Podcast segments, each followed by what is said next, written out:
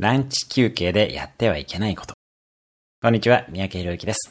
ランチ休憩中にやらない方がいいことは、ニュースや SNS のチェックです。認知活動系の行動をすると、休憩が休憩にならず、ランチ後の眠気が激増してしまいます。休憩中にしなくてはいけないことはもちろんリラックスです。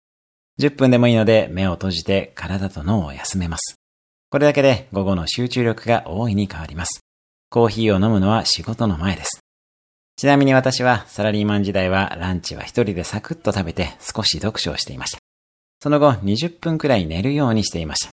新入社員のくせに車通勤をしていたので自分の車で寝たり、絶対に誰も来ない階段の踊り場で横になることすらありました。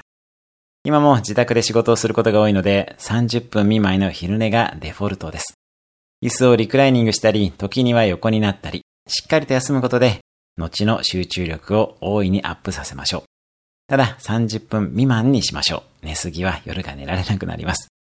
ランチで SNS のチェックなどはしたくなることも多いと思うので、短く済ませ、しっかり休息の時間を確保するのが大事ですね。それではまた、毎日1分で人生は変わる三宅宏之でした。